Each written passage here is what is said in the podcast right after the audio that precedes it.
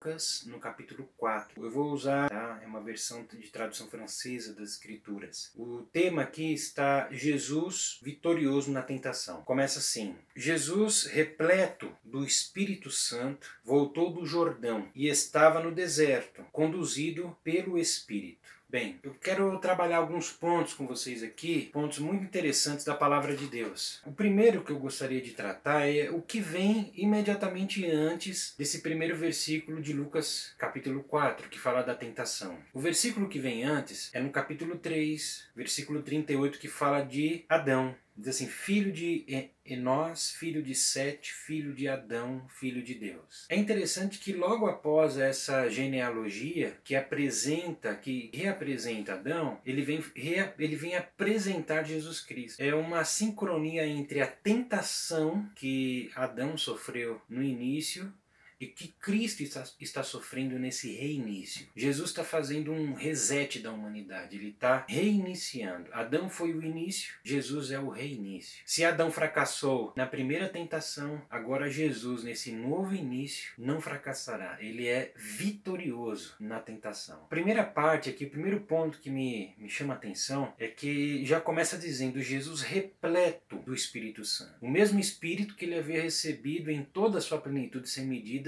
alguns momentos, alguns dias antes, na verdade, no batismo, no Jordão, quando sobre ele veio o Espírito Santo e o envolveu em toda a sua plenitude. Né? Jesus é o único que podemos dizer que ele tem um Espírito sem medida. Né? A Bíblia diz aqui que ele voltou do Jordão e estava no deserto, conduzido pelo Espírito. Às vezes a gente acha que o Espírito Santo só vai nos conduzir para o paraíso ou no paraíso. Não. Aqui diz que o Espírito Santo estava conduzindo Jesus ao deserto e no deserto. Então, o grande segredo para enfrentar tentações é estar repleto do Espírito Santo, em primeiro lugar. Em segundo, ser conduzido por esse Espírito que é o Espírito de Deus. Versículo 2: Durante 40 dias e era tentado pelo diabo. Não comeu nada durante aqueles dias e, decorrido esse tempo, sentiu fome. Existem alguns relatos sobre a tentação. Nesse relato da tentação de Jesus, ele nos indica que a tentação não ocorreu ao final dos 40 dias. Tem uma outra passagem, se não me engano, em Mateus, né? porque tanto Mateus quanto Marcos e Lucas relatam essa tentação. Do, dois desses relatos, ele indica que foi no final dos 40 dias que Jesus foi tentado. Né? O outro relato indica que durante os 40 dias ele era tentado pelo diabo, que é exatamente o que está aqui em Lucas. Bem, esse ponto ele traz um agravante, porque se Jesus ele foi tentado somente no final dos 40 dias, significa que foi um momento, foi apenas um instante. Essa intensa tentação de Satanás, apenas naquele momento ele venceu, acabou. Agora, esse relato diz durante 40 dias, era tentado pelo diabo, esse relato aqui torna a situação da tentação de Jesus até pior o relato que onde Jesus é tentado só no final. Então aconteceram coisas além do, do relato bíblico com certeza, detalhes que as escrituras não conseguiram comportar, não conseguiram registrar né? tudo o que aconteceu nesses 40 dias de tentação. Mas a, a grande questão é, Jesus venceu no deserto, repleto do Espírito Santo e pela palavra de Deus. Se ele venceu,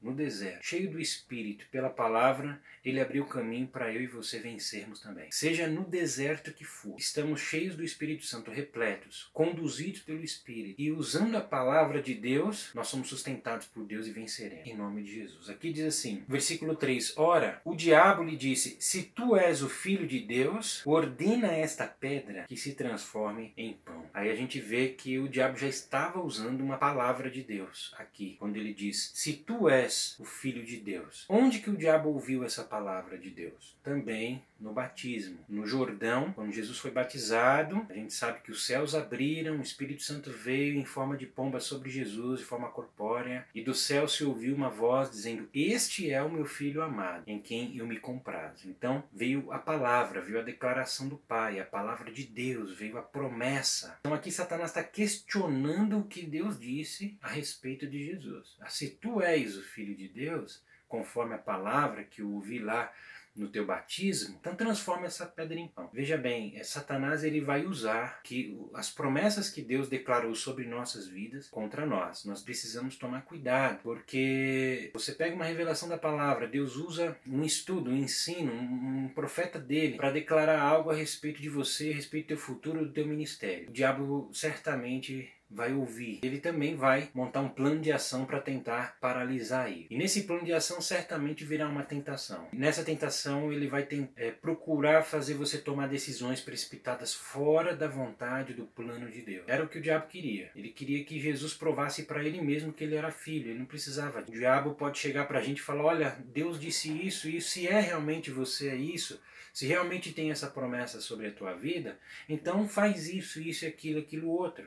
Por que, que você não faz? Por que, que você não faz acontecer? Então a gente tem que tomar cuidado e guardar o nosso coração, porque Jesus ele foi e venceu a Satanás na palavra. Talvez eu e você não gostamos muito do livro de Deuteronômio. Talvez você diga assim, tem muito conteúdo interessante em todas as escrituras sagradas, mas Deuteronômio não é um dos livros favoritos meus. Pois Jesus usou em todas as três tentações aqui passagens do livro de Deuteronômio para vencer a Satanás. Então em toda a escritura há versículos e palavra viva de Deus Deus é a espada que nós usamos para ferir a Satanás e para rejeitar as induções dele, porque ele vai nos tentar induzir a agir precipitadamente, a provar que nós somos algo que Deus falou que nós somos. E nós não precisamos provar, porque quem tem obrigação de cumprir a promessa não é quem recebe a promessa, é quem faz a promessa. A obrigação de cumprir a promessa é de Deus. A nossa é obedecer, entender os tempos e agir conforme a vontade dele, obedecer em nome de Jesus. Então aqui o diabo disse: Tu és o filho de Deus, ordena esta pedra que se transforma em pão. Jesus lhe respondeu: Está escrito: Nem só de pão viverá o homem. Versículo 5: O diabo conduziu mais alto, mostrou-lhe num instante todos os reinos da terra. E lhe disse: Eu te darei todo esse poder com a glória desses reinos, porque é a mim que foi entregue e eu dou a quem eu quiser. Esse versículo é interessante porque Satanás tenta seduzir os homens de Deus, ou mulheres de Deus, ou, ou pessoas em cargos importantes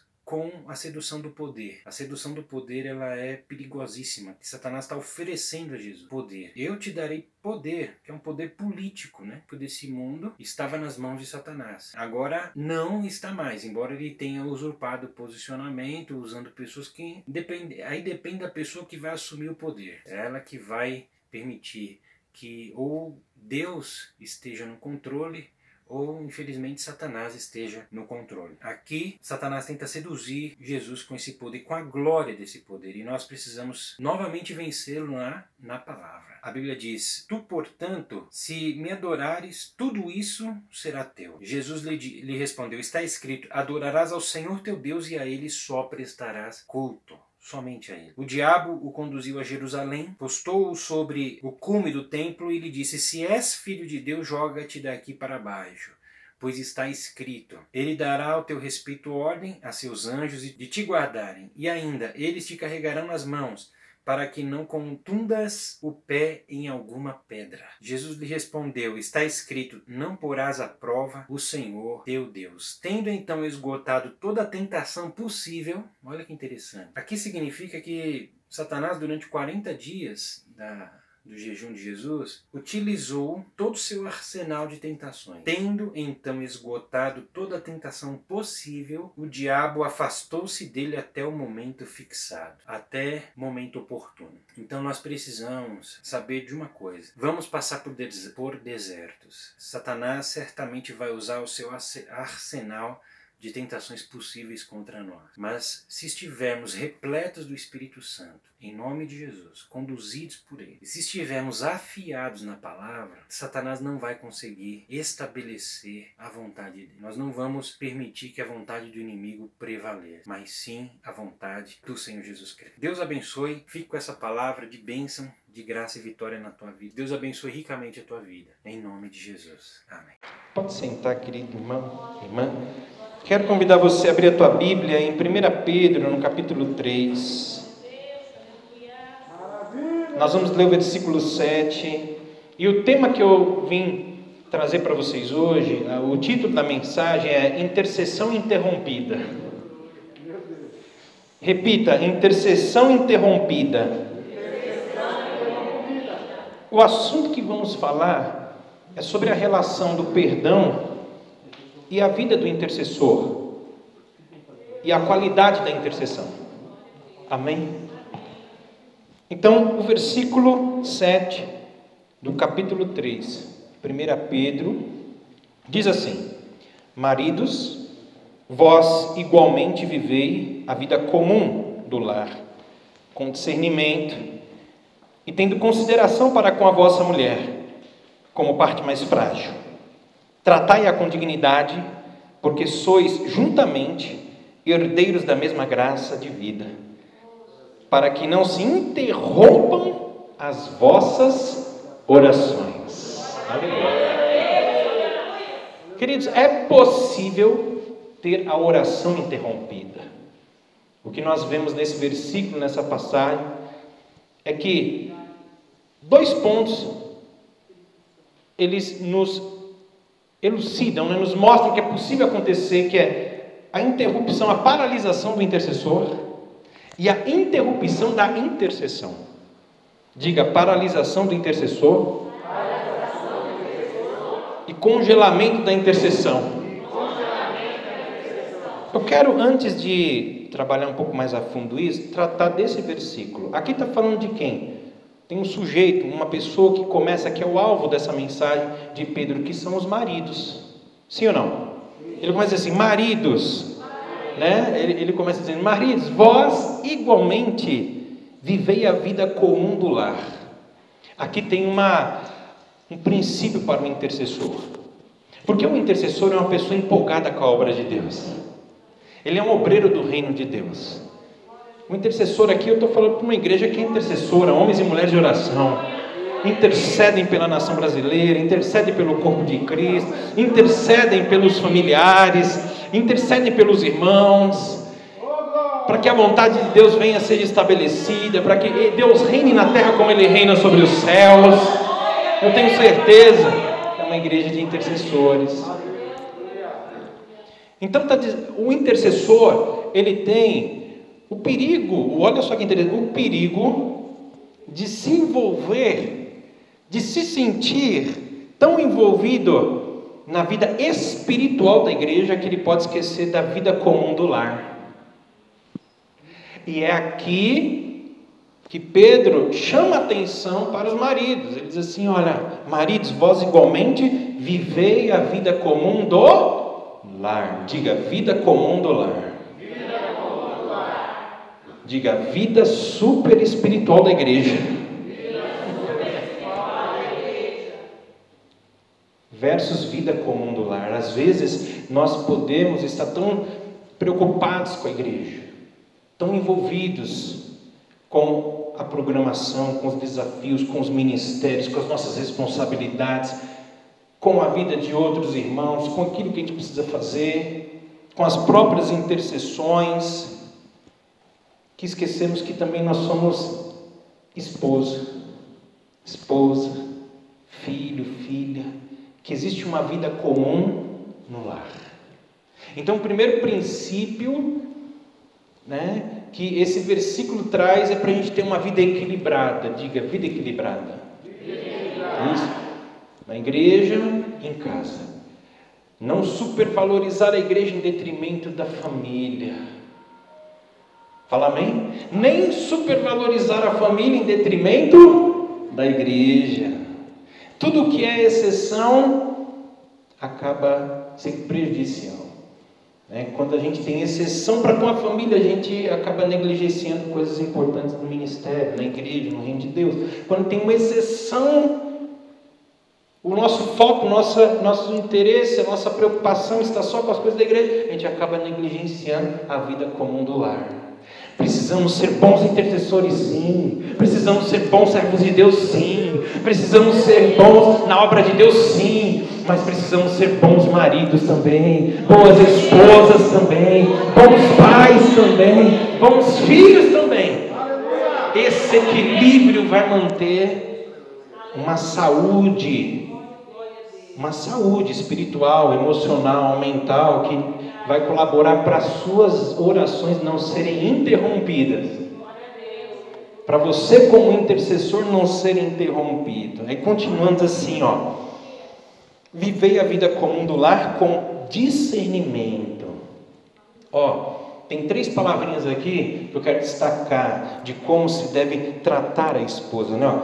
Discernimento e com consideração para com a vossa mulher, como parte mais frágil. Tratai-a com dignidade. Então aqui são três palavrinhas que a gente vê nesse, nesse versículo. Diga discernimento, consideração, dignidade.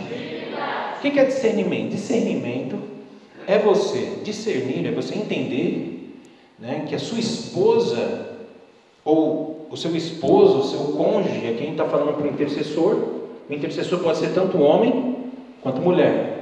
Se for homem, ele tem esposa, se for mulher, tem, ela tem esposo, ela tem marido. Então, nós precisamos aprender que, para que as nossas intercessões não sejam interrompidas, nós precisamos valorizar de forma especial. Discernir é entender que o nosso esposo, o nosso cônjuge, não é qualquer pessoa. Amém? Não é qualquer um. É uma pessoa especial. E se Jesus falou para tratarmos qualquer pessoa, qualquer um dos pequeninos, como se estivéssemos tratando ele mesmo, quanto mais tratar o nosso cônjuge. O nosso cônjuge precisa ser tratado de maneira, com discernimento, de maneira especial. Então, a palavra discernimento, discernimento é você entender que é uma diferença, né? Entre aquela pessoa e as demais. Consideração, consideração. Quando você considera uma pessoa, você a elogia, você exterioriza o que você vê de pontos bons na vida dela. Hoje, a natureza humana, a tendência dela é só ver os pontos negativos. É só ver os defeitos. Então, os defeitos a gente é rápido para apontar, mas as qualidades a gente tem dificuldade de exaltar. A gente fala que Deus exalta quem se humilha, então a gente gosta de ser exaltado por Deus, mas a gente não gosta de exaltar o cônjuge. Fala misericórdia. Então é importantíssimo aquele que é intercessor entender que antes de valorizar todos os, os alvos de oração que nós estamos intercedendo, nós devemos valorizar a pessoa que está lutando do nosso lado, que está batalhando, que está carregando a carga do nosso lado, que está nos carregando em intercessão. Porque o que esse versículo diz é: qual é teu, a principal pessoa que você deve interceder? Seu cônjuge a minha principal intercessora é a minha esposa. E o principal intercessor da minha esposa sou eu. E começa na tratabilidade. Como eu vou tratá-la? Com discernimento, com consideração, sabendo exteriorizar, sabendo elogiar, sabendo exaltar o que ela é para mim. Fala amém, queridos? Muito importante. Então, discernimento, consideração e a outra palavra é dignidade. Diga dignidade. dignidade. O que é dignidade? Dar dignidade a uma pessoa é dar honra. Dar o quê? E respeito. Né? O respeito é fundamental num relacionamento. A honra é fundamental num relacionamento. Como é que você vai se direcionar a Deus em intercessão com palavras abençoadas por outra pessoa, se da tua boca saem palavras que desonram teu cônjuge? Isso bloqueia o intercessor. Isso corrompe a intercessão. Ele não consegue continuar numa vida de intercessão eficiente e eficaz se ele não se comporta conforme esses três princípios de tratabilidade que a Bíblia ensina em relação ao cônjuge. Fala amém? Aqui diz assim: porque sois juntamente herdeiros da mesma graça da vida, ó, juntamente herdeiros. Diga juntamente, herdeiros. Não está falando que você tem uma vida individual quando você é casado, não, você junto com a sua esposa, com o seu esposo, vocês são um só, é uma equipe, é um time juntamente são herdeiros, então não podem tratar de competição, não pode ter rivalidade. O que deve ter é cumplicidade, é amizade, é amor, é ajuda, é dar apoio, é sustentar a vida de oração um do outro. Aleluia. E a Bíblia diz: para que não se interrompam as vossas orações. Então, olha como um princípio que a Bíblia ensina, como é importante a gente entender que, em primeiro lugar, a tratabilidade nossa com o nosso cônjuge, em família, ela pode melhorar a qualidade da sua intercessão ou pode derrubar a sua intercessão e congelar a intercessão e interrompê-la e paralisar o intercessor. Isso nós vamos entender por quê daqui a pouquinho, tá? Uma outra situação que nós vamos trabalhar dentro desse, desse título é que não é só com o cônjuge, é também com o irmão. Qual é a nossa tratabilidade com o irmão da igreja, com a irmã da igreja, com o nosso irmão em Cristo? Eu quero pedir para que você abra a tua Bíblia em Gênesis, no capítulo 42. Primeiro livro da Bíblia, Gênesis, livro da criação.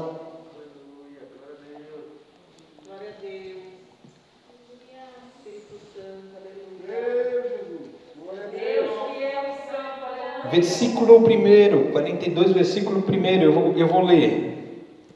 Sabedor Jacó de que havia mantimento no Egito, disse a seus filhos: Por que estáis aí a olhar uns para os outros? E ajuntou: Tendo ouvido que há cereais no Egito, descei até lá e comprai-nos deles, para que vivamos e não morramos. Então desceram dez dos irmãos de José para comprar cereal do Egito. A Benjamim, porém, irmão de José, não enviou Jacó na companhia dos irmãos, porque dizia: para que não lhe suceda acaso algum, algum desastre.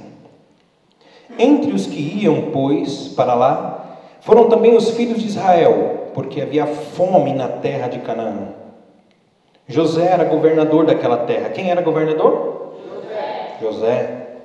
Era ele quem vendia a todos os povos da terra. E os irmãos de José vieram e se prostraram rosto em terra perante ele. Olha aqui, irmãos. Vocês sabem o que aconteceu antes dessa ocasião, antes dessa situação aqui, né? O que aconteceu com José? O que, os irmãos fizeram com ele? Os irmãos, irmão, capturaram, jogaram num poço, o deixaram lá por horas, enquanto ele ouvia o que, que os irmãos estavam se reunidos, definindo o que faria com ele. Vamos matar?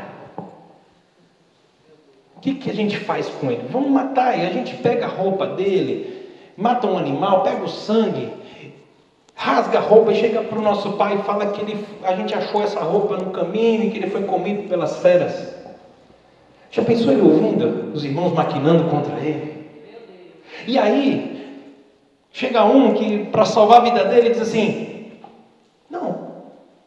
por que, que nós vamos matar? Vamos vender. Pelo menos a gente se livra dele e ainda fica com dinheiro. É? Vamos fazer um bom negócio. Esse cara, esse daí, olha, eu acho que ele era um, um bom empreendedor, não era não? Não tinha boas ideias empreendedoras? para ganhar dinheiro? Pois é, e foi isso. Foi a melhor ideia que venceu. Não, matar a gente não ganha nada. Vamos vender, pelo menos fica com o dinheiro e se livra dele. Vender para uma caravana que estava passando e José foi embora e passou. A partir de então, nunca mais viu seu pai. Passou todos os próximos anos da vida dele distante, de casa, da casa que ele amava, do pai que ele amava, da família que ele amava, do conforto da sua casa, se tornou escravo. Sofreu, foi acusado, foi colocado na cadeia, ficou anos na cadeia, e sempre que vinha, todo o sofrimento que ele estava vivendo naquele lugar, no Egito, quem era o quem eram os causadores daquele sofrimento dele? Quem era? Os irmãos que o capturaram, jogaram no poço, depois venderam ele como escravo. Meus irmãos são o motivo de eu, de eu sofrer. De eu estar longe do meu pai, da minha família, que nem sei se meu pai está vivo ainda. Aí um belo dia, Farol teve um sonho, mandou chamar José. José interpretou o sonho. Deus fez, fez Faraó ver que esse homem era o homem mais sábio e inteligente depois dele, entre aspas, né? Que no, no Egito, então não vamos colocá-lo como governador. Todo o sonho profético que José tinha tido se concretiza. Ele se torna o homem mais poderoso, poderoso abaixo de Faraó no Egito.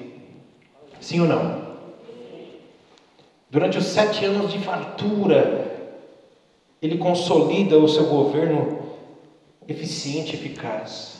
Quando começa os sete anos de fome e a terra é devastada pela fome, chega um momento que a fome atinge Jacó e seus irmãos lá na terra deles. E Jacó fica sabendo que tem comida onde? No Egito. E manda os irmãos, vão lá, vão ficar aí olhando um para o outro, tem que fazer alguma coisa. Vão lá comprar comida para a gente morrer de fome. Não leva Benjamin, deixa ele aqui. Vai que alguma coisa aconteça, que eu já perdi um filho. Né? Vão lá comprar comida para nós. Os irmãos vieram. Quando viram o homem mais importante, ali o administrador, o que, que eles fizeram? Se prostraram aos pés. Não sabiam que estavam se prostrando aos pés de quem? José. De José, do próprio irmão. Aí sabe o que, que José fez? José, oh, presta atenção. José olhou assim e falou: São meus irmãos, queridos, que saudade de vocês. E foi e abraçou ele. Isso que aconteceu? Hã? Vamos ver o que, que aconteceu aqui. Versículo, qual é o próximo versículo mesmo? É o 7. Vendo José a seus irmãos, reconheceu-os. José reconheceu. Porém, diga porém, porém, não se deu a conhecer. Vamos dar uma pausa aqui. O que, que norteava a personalidade de José desde do trauma que ele teve? A ferida que ficou no coração dele, pela forma como ele foi tratado pelos irmãos. A ferida foi tão grande que se transformou num câncer dentro dele. E ele não queria exatamente perdoar os seus irmãos, ou perdoar, ou perdoar o acontecido, o que ele queria era esquecer, tanto é que ele deu o um nome para um dos filhos. Não era isso? O que, que significava Manassés? Deus me fez esquecer. Não é Deus me fez perdoar. Deus me fez esquecer, mas no fundo, no fundo, ele esqueceu mesmo? Hein, irmãos? Quando alguém fica com um trauma muito grande por uma, um dano, um delito cometido contra ele, isso se transforma numa ferida. E por mais que a pessoa negue e fale, não, o tempo já passou, eu esqueci e tal, isso pode estar norteando a personalidade da pessoa e a tratabilidade dela com as outras pessoas. Ela pode, estar, ela pode ter mudado. Porque o José que eu vejo antes de ser jogado no poço e vendido, era um jovem que me parece que tinha relacionamentos leves. Ele era dado. Ele falava até demais, né? Falava coisas que não era para falar. Contava ações, deixava seus irmãos preocupados, ansiosos, com inveja. Ele me parecia uma outra pessoa mais leve, mais transparente, mais. Mas aqui esse José me parece mais pesado, mais triste. Mais o quê? Mais triste. E uma pessoa que está ferida, a primeira coisa que ela faz, ela tenta se esconder. E esconder a ferida dela. Aqui diz que ele não se deu a conhecer. Ele reconheceu os irmãos, mas não se deu a conhecer. Continuando. E lhes falou asperamente. Lhes falou o quê? Asperamente. Asperamente. Uma outra característica de uma pessoa que está ferida. Ela muda a forma de tratar, de falar. Em vez de ela ser governada às vezes pela gentileza, ela se torna áspera. E lhes perguntou: De onde vindes? Responderam: Da terra de Canaã para comprar mantimento. O 8, versículo 8: José reconheceu os irmãos, porém eles não reconheceram.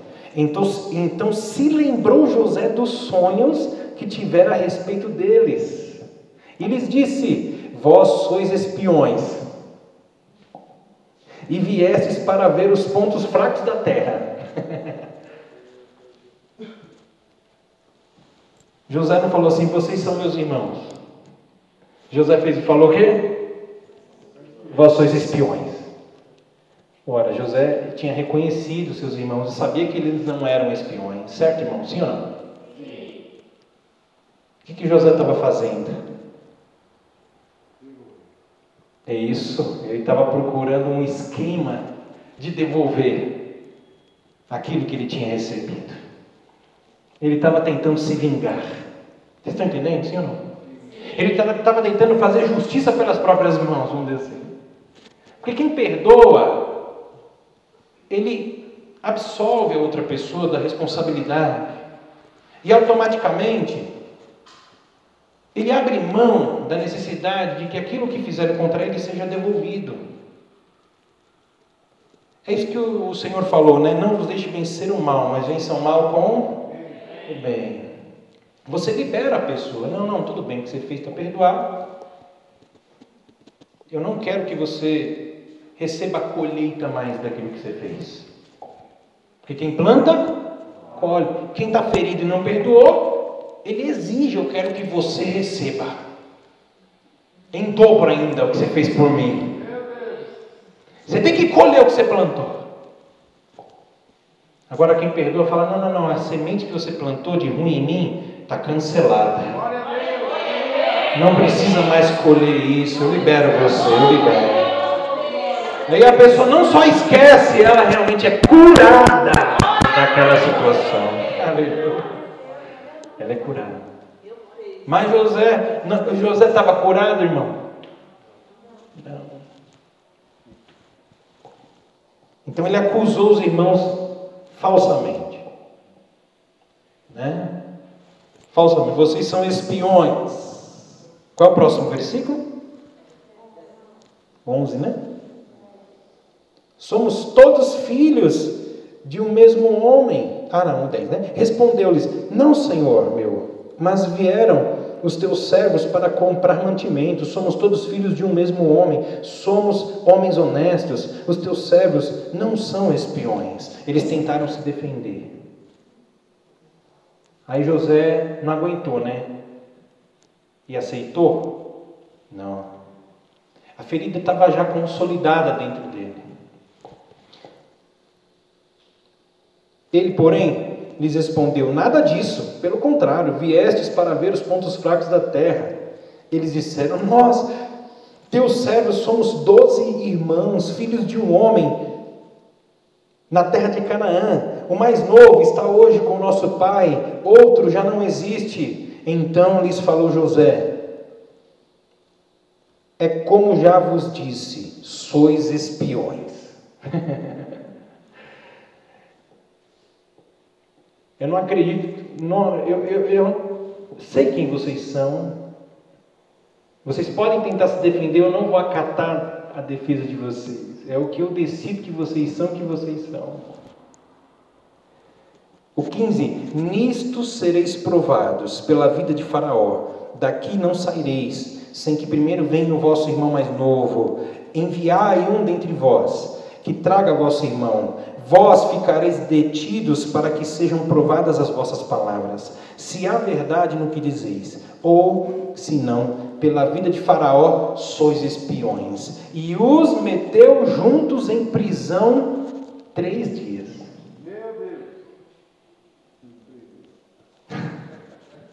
Vocês me jogaram num poço durante umas três horas. Eu vou prender vocês três dias. Estão compreendendo, irmãos? O que uma mágoa que evolui pode se desdobrar em gangrena dentro da pessoa emocional, espiritual, psicológica, de forma que a pessoa anule a sua personalidade bondosa, gentil, perdoadora. E um intercessor precisa ter um coração perdoador. Diga um intercessor precisa ter um coração perdoador. Queridos, vocês depois vão ler a história de José com um outro óculos a partir disso que eu estou trazendo para vocês, mas eu quero já pular lá para o final, que está no Gênesis 45, por causa do tempo que eu tenho, que já está encerrando. Gênesis 45, José dá, dá-se a conhecer a seus irmãos. Vocês sabem que houve todo um embrólio, todo um, um, uma situação de vai e volta. José despede os irmãos, eles voltam para a casa de Jacó com outro que ficou preso. Simão ficou preso meses que a gente não sabe nem a quantidade de meses estipular, mas ele ficou preso durante meses, até que os irmãos consumiram todo o alimento que é, levaram de volta para casa do pai. E Jacó falou: Vão lá comprar mais alimento e vão lá para buscar meu filho que está preso. Eles voltaram com muita dificuldade, trazendo Benjamin, né? Vocês conhecem a história, enfim. Foram acusados de novo porque José preparou, José fez com que o cálice dele fosse colocado dentro da, da sacola de comida, logo de beijo. Você sabe que ele armou todo um esquema para fazer os irmãos sofrerem. E eles sofreram. Então, uma pessoa ferida, se ele tem poder na mão, irmão, pessoas feridas com poder na mão, vão ferir outras pessoas. Vocês compreendem sim ou não? Por isso que é importante você tratar as situações que estão no seu coração. Diante de Deus e com as pessoas, se possível. Aqui diz assim: então José, não se podendo conter diante de todos os que estavam com ele, bradou: Fazei sair a todos da minha presença. E ninguém ficou com ele quando José se deu a conhecer a seus irmãos. E levantou a voz em choro, de maneira que os egípcios o ouviam, e também a casa de Faraó, e disse a seus irmãos: Eu sou José. Vive ainda meu pai?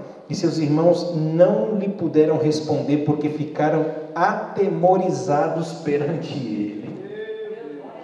Quando ele se deu a conhecer, chorando, primeiro que os irmãos tiveram dificuldade de acreditar. Segundo, ficaram o quê? não ficaram aliviados. Ah, é o nosso irmão, que bom. Eles ficaram o quê? Atemorizados. Meu Deus, ele é o nosso irmão. A gente, olha, a gente vai morrer agora.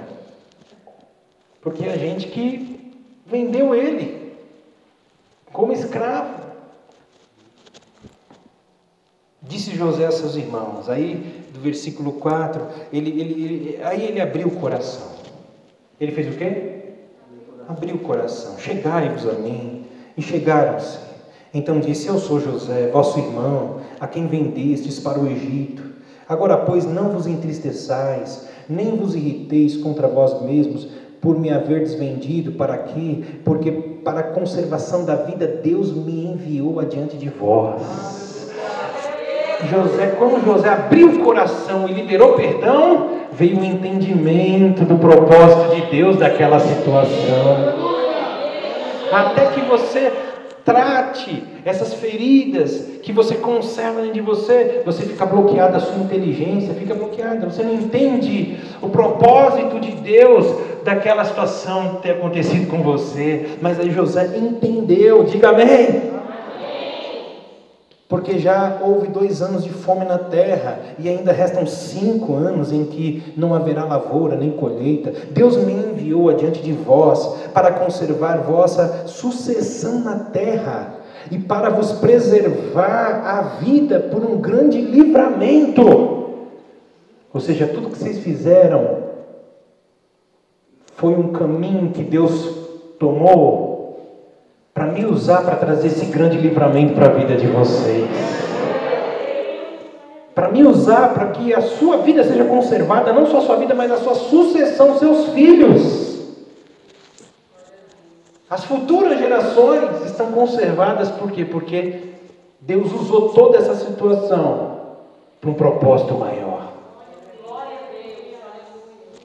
Assim não fostes vós que me enviastes para cá, e sim Deus que me pôs por pai de Faraó e senhor de toda a sua casa e como governador de toda a terra do Egito. Ora, foi Deus. Ô irmão, quando a pessoa é curada, ela entende o controle de Deus. Que o Senhor está no controle. Não foi vocês, foi Deus. Deus permitiu, eu aceito. Porque aí você, a pessoa que está ferida, por exemplo, José ele poderia estar tá ferida, ferido com os irmãos e frustrado com Deus. Por que, que Deus permitiu isso acontecer? É um pouco mais profundo. Só que aqui, quando ele liberou perdão, irmão, acabou. Não tem frustração com Deus. Tem entendimento que Deus é bom e é soberano. É poderoso e está usando a situação para um propósito maior. Que coisa linda isso. Aí ele diz: Apressai-vos, subi a meu pai. Diz-lhe, assim manda dizer teu filho José: Deus me pôs por Senhor em toda a terra do Egito, desce a mim, não te demores. Eu quero pular aqui para o versículo 14: E lançando-se ao pescoço de Benjamim, seu irmão chorou, e abraçado com ele, chorou também Benjamin. José beijou a todos os seus irmãos e chorou sobre eles. Depois seus irmãos falaram com ele. Diga perdão e reconciliação. Que coisa linda. Ele foi espiritualmente desbloqueado. Agora ele, José, como intercessor, ia ter uma outra vida intercessória. Vocês estão compreendendo, sim ou não? Porque a, quando a pessoa está marcada pela mágoa, pela tristeza, primeiro, a não liberação de perdão é um pecado. Repita isso. A não liberação de perdão pecado, porque Deus, o Senhor diz em Sua palavra para nós perdoarmos. Se a gente não faz aquilo que está na palavra, automaticamente é um pecado. E o pecado afeta a nossa relação com Deus. Então, se você não libera perdão, automaticamente a tua relação com Deus está afetada. Se a tua relação com Deus está afetada, a tua vida como intercessor estará automaticamente afetada. Porque é para quem que você ora? Para quem que você intercede? O poder da oração não está em quem faz a oração, está em quem responde a oração. O segredo da intercessão não está no intercessor, está naquele que recebe a intercessão e age conforme a sua vontade. Então é Deus, Deus é o segredo da intercessão. Só que se tem algo bloqueando minha intercessão, eu e Deus, automaticamente a minha intercessão está interrompida. Quem está entendendo? A segunda, o segundo dano da falta de perdão, da liberação de perdão, é que ele vai afetar diretamente a tua saúde mental e emocional. Está psicologicamente comprovado que a pessoa que guarda mágoa, rancor e ressentimento, ela se torna uma pessoa propensa a depressões, ela se torna mais ansiosa, ela se torna mais preocupada, afeta o seu humor. Tudo nela, a sua saúde mental e emocional é afetada. Porque ela está mantendo algo ruim dentro dela. Então, quando o Senhor Jesus disse para nós perdoarmos, não é só para você perdoar por Ele, é para você perdoar por você mesmo. Para a sua própria saúde mental e emocional. Na verdade, você sabia que a Bíblia diz assim: quando alguém te amaldiçoar, o que é para você fazer que Jesus falou? Amaldiçoa de volta. É isso? De jeito nenhum. Jesus disse assim: quando alguém te amaldiçoar, não deixa essa, o que ele fez te deixar irado. Não deixa o que ele fez entrar, entrar em você. Porque a maldição não vai entrar, não vai pegar. Mas a atitude da pessoa pode te ferir, pode te magoar. Não deixa. Sabe o que você faz?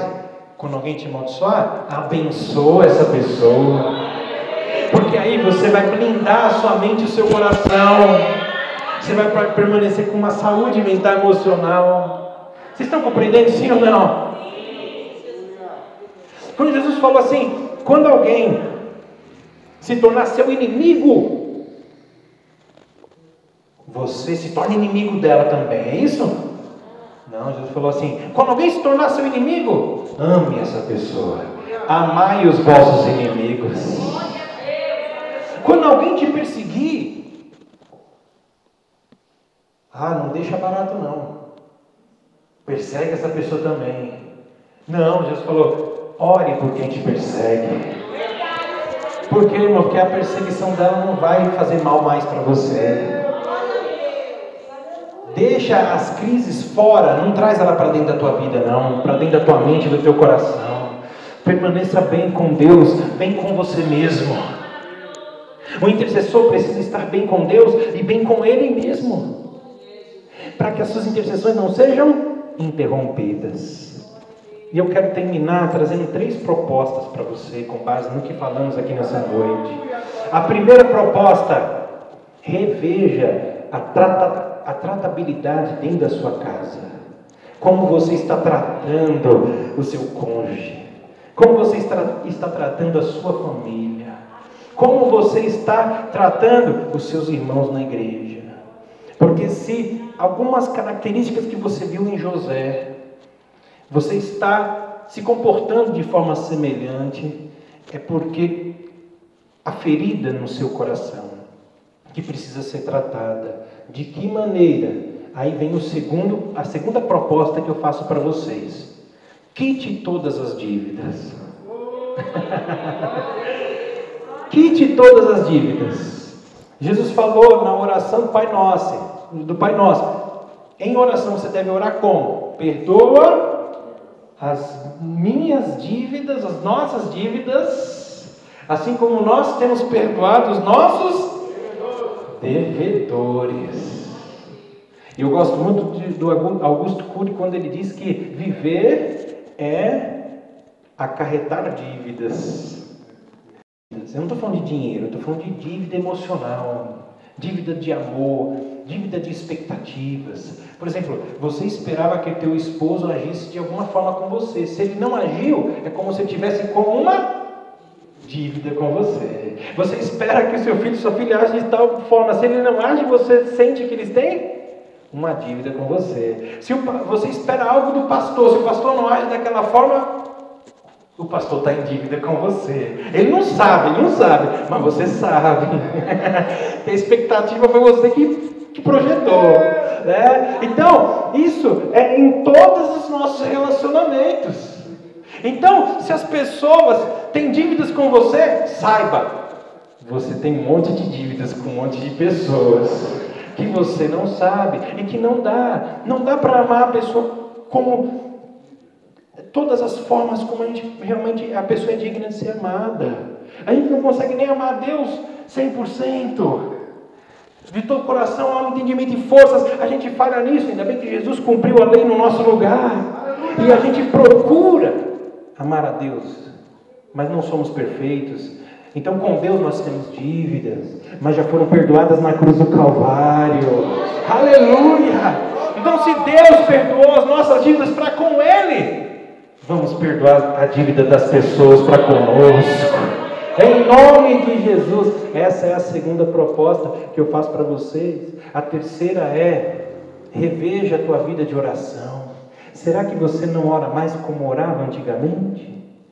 Se você diz assim, olha, a minha vida de oração não é mais a mesma, significa que um intercessor foi interrompido com o tempo.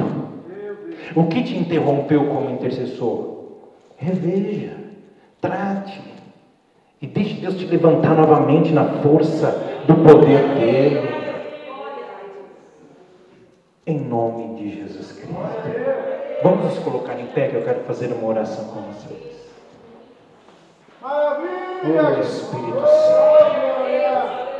Eu só não vou fazer um apelo aqui para vir à frente aqueles que querem viver essa experiência da desinterrupção da intercessão por conta dessa questão da aglomeração. Então fique no seu lugar mesmo. Mas você que quer isso, essa bênção, ser desbloqueado, ser descongelado, ser renovado, ser levantado, ser curado, porque às vezes tem alguma coisa hoje que você lembrou, o Espírito Santo está aqui. Talvez você lembrou de algo, de alguém, uma ferida. E aí? É hoje o dia da sua cura. É hoje o dia de você se livrar dessa situação. É hoje o dia de você ficar bem com Deus, em paz com Deus e em paz com você mesmo. Mesmo que a outra pessoa não esteja aqui. É como se ela estivesse. E fica resolvido no mundo espiritual quando você libera o perdão fica resolvido diante de Deus, fica resolvido dentro de você e fica resolvido no mundo espiritual. E se Deus permitir, como aconteceu com José, que haja uma reconciliação, ah, faça o que o José fez. Tem pessoas que é necessário que haja uma reconciliação, tem outras que vai haver uma reconciliação normal, com o tempo, Deus sabe, Deus é o Senhor de cada situação. Fala amém? Amém. Vamos orar. Pai, em nome de Jesus Cristo. Oh Senhor, nessa noite nós colocamos em tua santa e poderosa presença. Senhor, nós vimos aqui em tua palavra, meu Deus, Oh Senhor, que nos ensina princípios preciosos para que o intercessor não seja bloqueado, para que a intercessão não seja interrompida. Meu Deus, e assim a igreja seja instrumento do Senhor para através da oração trazer o teu reino para a terra, Senhor, estabelecer o teu reino.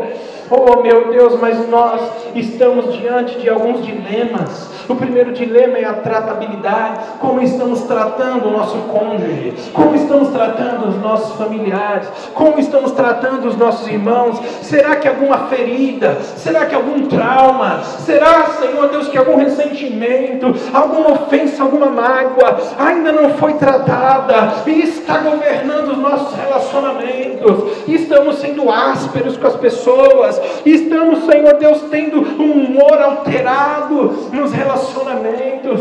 Oh, estamos querendo vingança ou retribuição. Ou estamos querendo que as pessoas colham aquilo de mal que fizeram contra nós. Meu Deus, por favor, sonda, meu Deus, e conhece meu coração. Prova-me conhece os meus pensamentos. Vê se há em mim algum caminho mau e guia-me pelo caminho eterno. E o caminho eterno é o caminho do perdão. Aleluia, bendito seja o teu nome. Só há caminho eterno porque o Senhor me perdoou. Então o perdão é o caminho da eternidade. E eu preciso, Senhor, ser dominado pelo teu perdão. Eu aceito que eu sou perdoado por ti. E em nome de Jesus eu estou liberando perdão a todos que me ofenderam. Assim como o Senhor Jesus porque é o segundo grande desafio quitar as dívidas. Oh Senhor, obrigado, Jesus, por ter quitado toda a minha dívida com o Pai, com Deus, com o céu, com a justiça divina, com a lei de Deus. Obrigado, Jesus, por ter feito isso por nós. Oh, nos ensina a ser como o Senhor. O maior intercessor que existe é Jesus Cristo de Nazaré. E foi na cruz que ele realmente cumpriu o maior segredo do coração de um intercessor, que é um coração perdoador. Aleluia. Ah, Senhor, o Senhor mesmo na cruz pregado, morrendo para nos perdoar, olhou para aqueles que o haviam crucificado e disse: Pai, perdoa-os porque eles não sabem o que fazem. Oh, meu Deus, é um coração perdoador. Oh, meu Deus, nos ajuda a ter essa atitude para com os nossos irmãos dentro da igreja. Em nome de Jesus, para que não fique, Senhor, nenhuma, nenhuma desunião, Deus, nenhuma dissensão, nenhuma divisão, Senhor. Oh, papai, cura a tua igreja, a tua noiva, pelo poder do teu perdão estabelecido no nosso meio. Nós oramos, Senhor, nesse momento, para que o Senhor sonde os corações aqui, Senhor os que estão nos ouvindo, ajude-os agora a fazer uma cirurgia dentro deles, em sua mente e coração, no seu emocional. Ajude-os a apresentar a Ti, Senhor, essas pessoas que lhes ofenderam. Apresente agora a Deus, sabe? Você precisa exteriorizar. Diga para Deus, Senhor, aquela pessoa no meu passado, há pouco tempo, há muito tempo atrás, fez isso, isso isso. Conta para o Senhor não como um promotor de acusação, mas como uma pessoa que está abrindo o coração para aquele que é o psicólogo dos psicólogos, aquele que sabe, que sabe te conduzir de uma forma terapêutica, para te curar e sarar a sua alma, para trazer saúde mental e emocional novamente, para te reconectar, para te fazer ser feliz novamente, para redescobrir a paz, a felicidade dentro do seu coração que Jesus já está aí dentro e já colocou essa felicidade, mas que ela não abrocha, ela, ela não floresce. Por quê? Por causa dessa mágoa, por causa dessa ferida. Mas Jesus está aqui te curando nessa noite. Receba isso, essa palavra profética. O Espírito Santo é cirurgião. Aleluia! Ele que nos fez nascer de novo, ele nos deu uma vida eterna, uma nova vida. Ele sabe ir no teu interior e tratar você. Oh Espírito Santo, o Senhor é bem-vindo, o Senhor é precioso, o Senhor é amado. Nós queremos dizer, Senhor, que quem tinha dívida conosco, Senhor, não tem mais. Oh Senhor, as dívidas estão quitadas no nome de Jesus Cristo. Nós liberamos perdão, assim como o Senhor nos perdoou, nós estamos liberando perdão a todos que nos ofenderam, Senhor. Meu Deus, vem agora e nos dá inteligência nos nossos relacionamentos, sabedoria relacional, nos ajuda na tratabilidade, Senhor. Oh meu Deus, e agora? Nos levanta novamente, peça isso. Levante suas duas mãos para o céu, diz assim: Senhor, me levanta poderosamente, novamente nas tuas mãos. Eu me entrego para ser um intercessor ativo do reino de Deus não um intercessor inativo, paralisado, congelado, com orações interrompidas. As minhas orações estão restauradas para ser usadas pelo Espírito Santo para as proezas do Espírito Santo na terra. Aleluia! Glória ao nome de Jesus, seja abençoado. Pode aplaudir o nome do Senhor. Deus abençoe a igreja. Amém. Glória a Deus. Amém? Foi bom ouvir essa palavra nesta noite, meus irmãos? Que o Senhor abençoe a vida do meu paizão. Amém, Jesus. Aleluia. Amém? Meu filhão. Você vê como eu aprendi com ele, irmão. Eu ainda não sei ministrar, mas eu aprendi com o pastor, o pastor Fabiano. Tá de brincadeira, né? é uma bênção ouvir ele, a calma que ele tem para ensinar. Lembra muito o nosso pastor Deró, né? A forma de, de ensinar, né? Com calma, com... Eu já sou mais... É, né? Amém. calma. E a gente vê a presença do Espírito Santo, que esse, esse, esse tema tem sido falado muito tempo aqui, os irmãos sabem. Deus tem tratado com a igreja e é bom tirar a mágoa. Diga, diga assim, mágoa.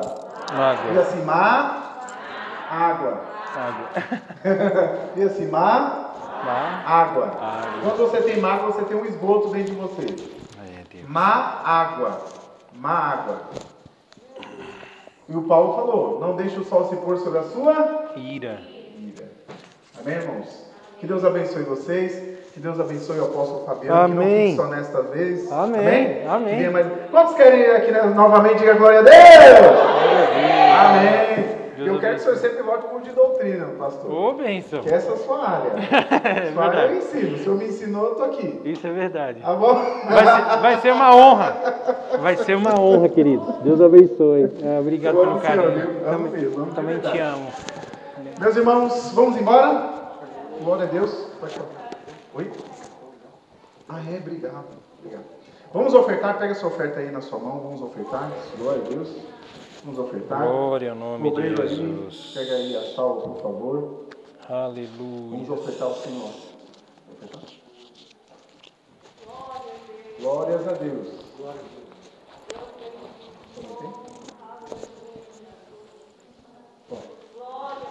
Glória a Deus.